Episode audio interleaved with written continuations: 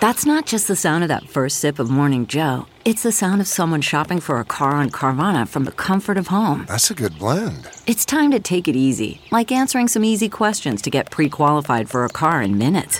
Talk about starting the morning right. Just like customizing your terms so your car fits your budget. Mm-mm-mm. Visit Carvana.com or download the app to experience car shopping the way it should be convenient, comfortable. Ah.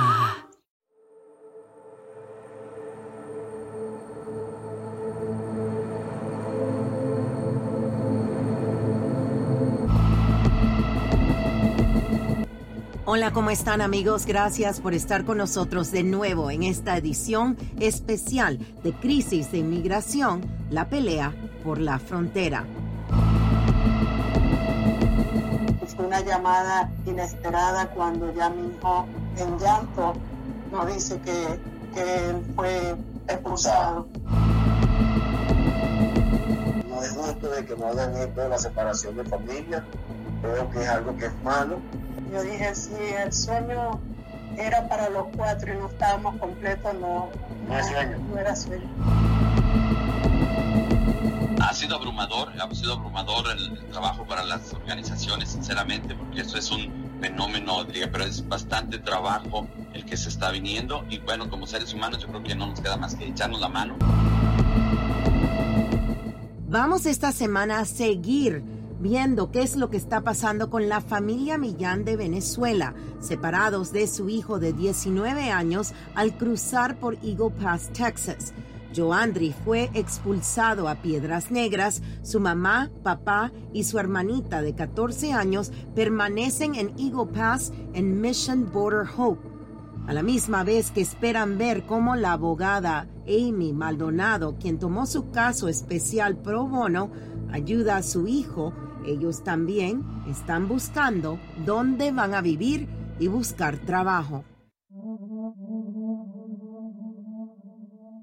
Buenas tardes, gracias por estar con nosotros. ¿Cómo están? Si se presentan de nuevo al público, por favor. Buenas tardes, mi nombre es Karina Mendoza, la madre de Joandri Javier Millán, el cual fue expulsado de de acá de Estados Unidos después de haber llegado, de haber sido procesado. Joandri está en su solicitud para asilo aquí en los Estados Unidos, ¿correcto? Sí, sí, él fue procesado, nosotros cuatro fue procesado, pero como vehículo familiar, pero fue devuelto a Aguascalientes, Aguascalientes, Ciudad de México, y bueno, estamos en espera y de que no, no es justo de que no hagan esto de la separación de familia.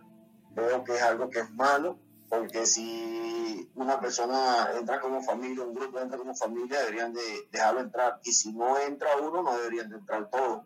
Es mi pensar, no sé. Déjeme preguntarles, cuando le expulsaron de Eagle Pass, le expulsaron a Piedras y de ahí, ¿dónde fue?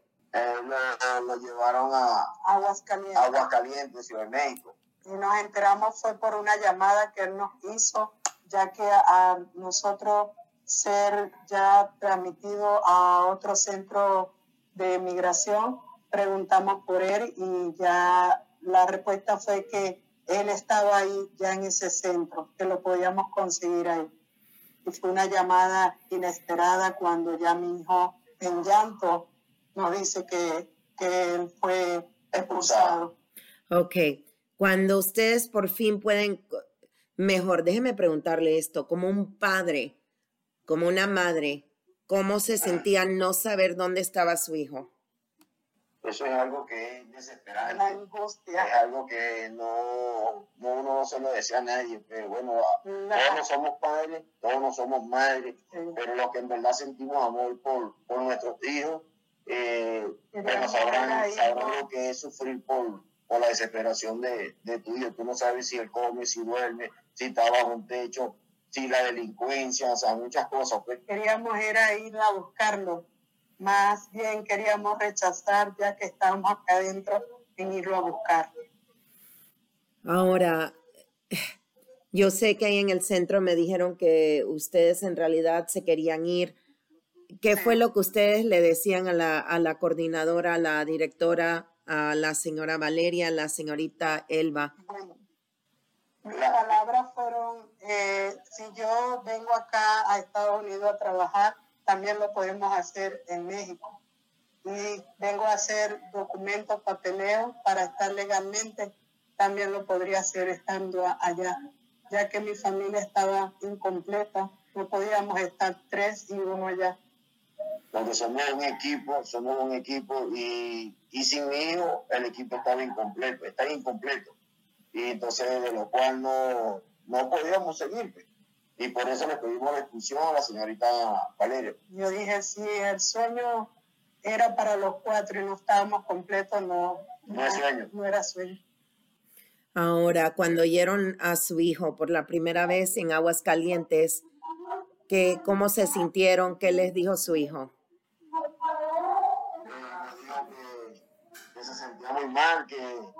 Que, no sabía dónde estaba, que todo donde lo habían llevado era algo clandestino y que nos quedáramos tranquilos, que, que todo iba a pasar. Claro, él lo hacía como para darnos fuerza y, que nos quedáramos tranquilos. Pero hasta no verla a uno no puede estar tranquilo, porque no, estando con sus padres es seguro que está. Y queremos de nuevo decir que ustedes todavía están ahí en eh, Eagle Pass, que eso es lo que las personas están escuchando, los anuncios que están haciendo en el albergue donde están, ahí en Eagle Pass, el Border Hope Mission. Um, ahora, su hijo en Aguas Calientes, de ahí, de ahí los ayuda la abogada Amy Maldonado y lo comienzan a mover y lo dejan extraviado en lugar de llegar a Juárez, y vamos a contar el resto de esa historia la próxima semana, pero en lugar de llegar a Juárez, donde la abogada había dicho, lo dejan en Chihuahua. ¿Cómo ustedes pudieron? Y oímos que están haciendo los anuncios. ¿Cómo ustedes pudieron hacer para que su hijo pudiera ir desde Aguas Calientes al estado de Chihuahua? Sin un teléfono. Wow. Él pedía, pedía ayuda y fue ayudado por un mexicano. Sí. Él le prestó el teléfono, le dio, lo, lo ayudó a comer, a vestirse. Le brindó el apoyo, le brindó el apoyo humanitario. Como sabemos de que la xenofobia piensan de que todos son iguales y no habemos personas buenas que en verdad están por ahí escondiditos porque no son un poco los que brindan el apoyo y le brindaron ese apoyo a mí. Sí, ahí él estuvo en espera de mi hermana que le hizo un depósito para, para su boleto de, hasta Chihuahua. Y llega a Chihuahua, pero no fue Juárez, que está en el estado de Chihuahua, lo mandaron a la ciudad de Chihuahua, que es... es sorprendido cuando él nos llamó que era ahí que estaba. Oh, my God. Esto ha sido todo, es una locura lo que la, mucha gente pasa. Mire, para las personas que están escuchando y dicen, porque si hay muchas en los Estados Unidos que dicen, ¿por qué vienen aquí? ¿Por qué se ponen en riesgo a ustedes, a sus hijos, para venir a los Estados Unidos? Bueno, eh, toda la travesía que uno hace, lo hace por, no tanto por el sueño americano, sino por una mejor vida, un mejor vivir, eh, eh, dejando atrás la, la, la, la, delincuencia, el mal vivir, el mal gobierno que tiene nuestro país, que para, para nadie es un secreto que Venezuela está mal. Y bueno, nosotros, nosotros venimos a, a cumplirle, hacerle realidad esos sueños a nuestros hijos, porque no es tanto por uno, sino a nuestros hijos. Y mira, bueno, yo le digo a, aquella familia, a aquellos padres, que lo que hacen esto, eh, lo hacen con el, con el corazón, porque la travesía no es fácil, no es fácil. Uno de todo, eh, pasan hambre, pasa frío, eh, te roban en el camino, maltrato, o sea, son tantas cosas. Por eso fue que nos asustamos mucho al saber que nuestro hijo ya no estaba aquí al lado de nosotros, sabiendo la, lo que pueda pasar en otro lado. ¿Qué tanto vieron en México? Cuando ustedes entraron como familia, eran ustedes dos, su hija de 14 años y su hijo. ¿Qué vieron ustedes cuando entraron a México? ¿Qué tanto miedo tenían de los carteles cuando estaban cruzando por México?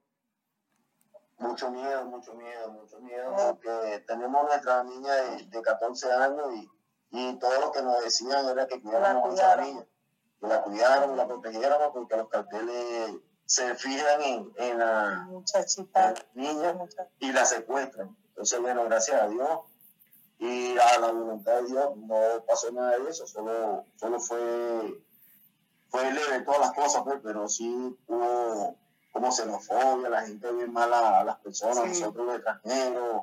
Eh, claro, bueno, y repito, no son todos, hay personas, hay personas en, en México que son buenas, claro, son pocas, pero sí lo hay, pero bueno, no es fácil. Si uno no carga dinero, no come. Tiene ah. que cargar tiene que tener dinero y cómo mantenían su dinero, porque ustedes cuando venían, venían con un celular y estaban siguiendo también a personas de Venezuela los pasos de ellos, ¿verdad? Mm, sí. ¿Cómo mantenían sus cosas seguras? Sí, ya, ya ahí uno prácticamente ya llega uno a México ya casi sin nada, ya nada más pagando pasaje comprando agua. No, no con lo justo, solamente con lo justo. Mm. ¿Solamente con lo qué? Con lo justo. Lo justito, lo justito que necesita. Ok. Ahora, llegan, llega su hijo a la ciudad de Chihuahua y de ahí vamos a continuar la próxima semana con, con esa historia de cómo hicieron para que fuera de, de la ciudad de Chihuahua hasta Juárez y lo que estaba haciendo la, la abogada ah, por medio de otros abogados quienes ahora mismo están ayudando a muchos, a muchas familias o personas que han sido expulsadas bajo el cambio de póliza que hizo el presidente Biden el 13 de octubre, creo que fue el día o fue el 14, creo que anunciaron el 13 y lo hicieron el 14. El 14 lo, lo realizaron, ¿verdad?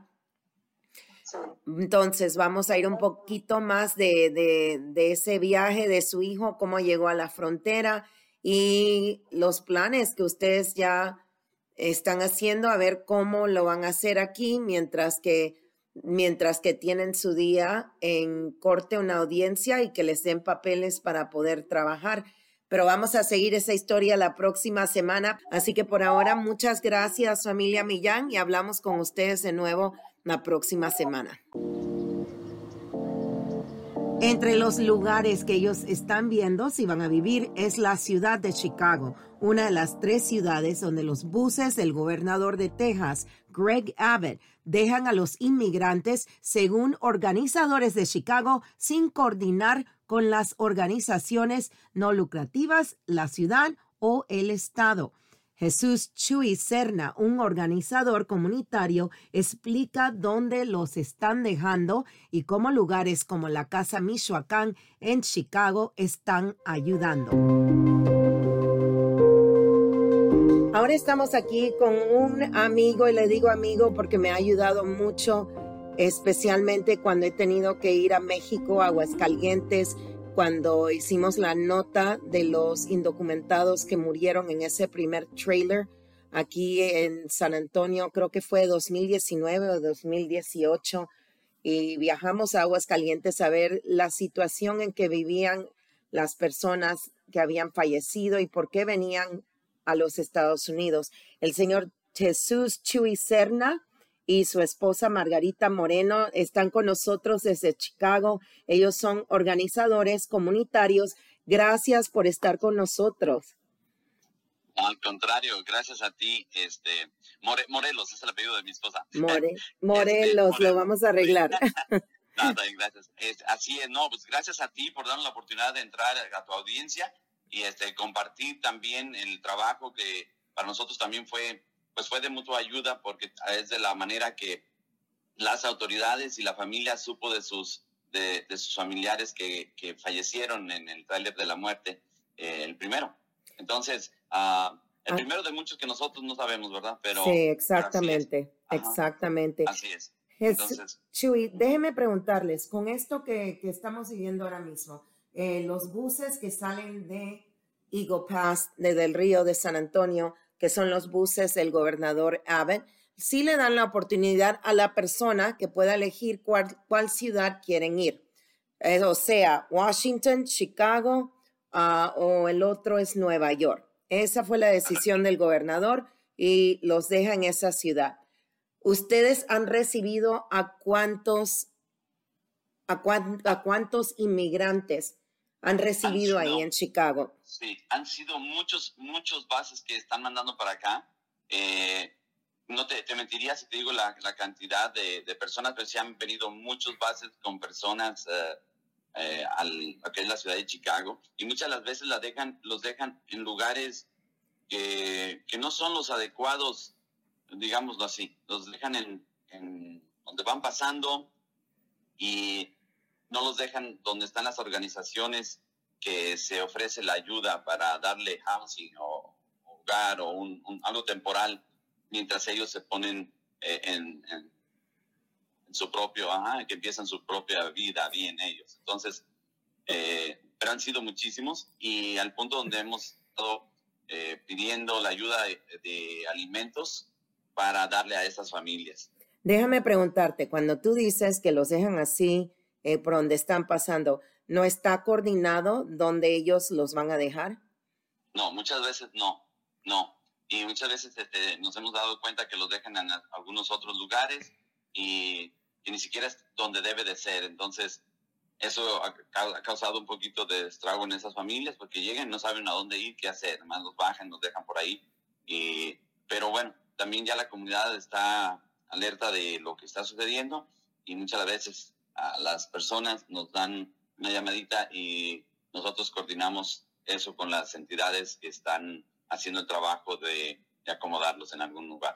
Ok, déjame preguntarte ahora. Ellos llegan ahí porque muchas personas sí están escuchando que vienen del otro lado. Yo sé que en el centro de inmigrantes en Eagle Pass, ahí tienen un letrero sobre el podcast y las personas lo están escuchando porque ellos en realidad no saben dónde van. Muchas personas, como esta familia venezolana, uh, cual su hijo lo expulsaron a aguas calientes, no tienen la menor idea dónde van a ir. Tienen patrocinadores, pero los patrocinadores están eh, en, en otras áreas donde no van los buses y ellos quieren poder usar el sistema que tienen para llegar a algún lugar y salir de, de la frontera. La frontera ya la frontera en realidad eh, no es donde muchos se quedan. Ahora, la persona que esté entrando al país y oye esto y se va en un bus a Chicago, ¿qué deben hacer si los dejan tirados? Porque voy a usar esa palabra, básicamente tirados en medios Chicago sin saber nada. ¿Dónde deben ir? ¿Dónde buscan ayuda? La, referencia, la más, uh, la más fácil de todas es buscar eh, Casa Michoacán, que es una de las entidades o, casas de migrantes que yo diría que es una de las mejores coordinadas y más grandes que existe en Chicago. Entonces, de ahí eh, no, es, no es Casa Michoacán lo que los está eh, hospedando hospedaje, sino la organización ICER, eh, que es de refugiados de, de Illinois. Entonces, eh, ellos hacen el contacto directo con ICER, pero es más fácil a la gente que se le quede la palabra de Casa Michoacán sí. que ICER. Entonces, eh, eso es, lo primero que deben de, de hacer, de tratar, tratar de atender eh, o, o, de llegar a Casa, a casa Michoacán. Eh, y coordinarlo bueno, desde ahí. Sí, correcto. Ok. Correcto. ¿Cuánto trabajo tienen ustedes ahora mismo en Chicago? Ha sido abrumador, ha sido abrumador el, el, trabajo para las organizaciones, sinceramente, porque eso es un fenómeno, diría yo, eh, bueno, no podría decir que, que, provocado, pero en cierta manera, pues, política.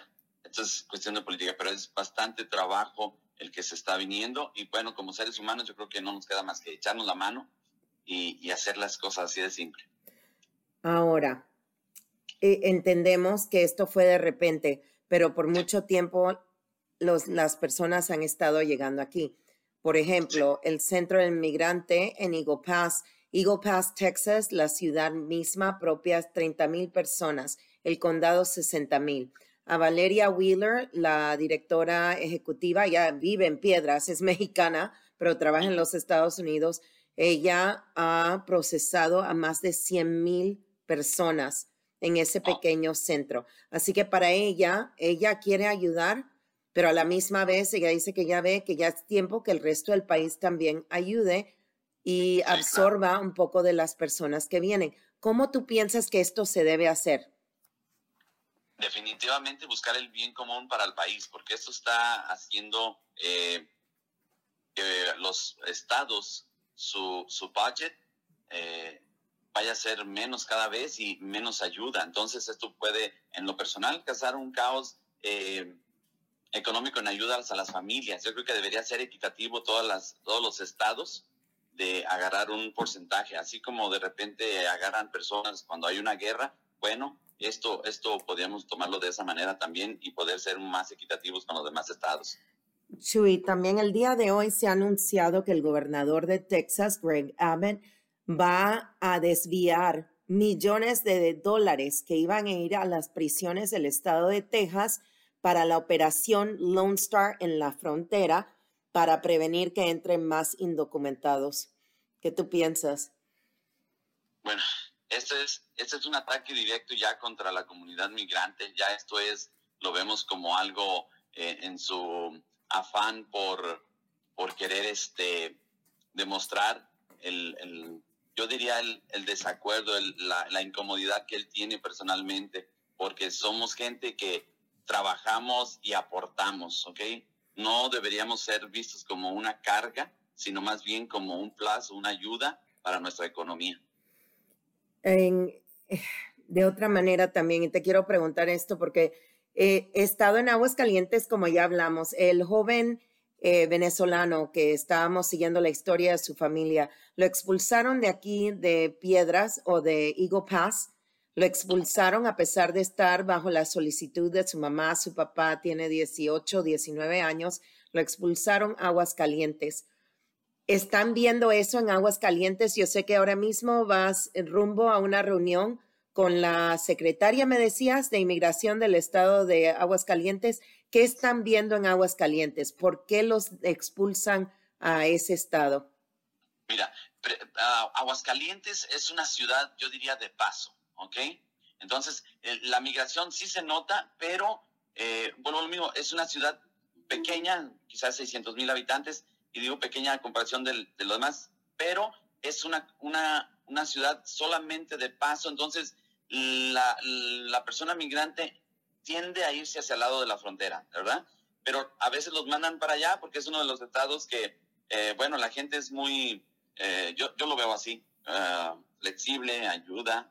Entonces, yo siento que eso es una de las formas. Ahora, en cuanto a la directora de la Secretaría del Migrante de Aguascalientes, eh, cabe mencionar que precisamente a eso vamos, a, a, ver cómo está la situación, porque ella acaba de entrar hay cambio de, gobernadora, es la gobernadora Tere Jiménez, y ella es la nueva directora de la Secretaría del Migrante que por primera vez se, hizo. Entonces, es precisamente a lo que, lo que vamos el día de hoy.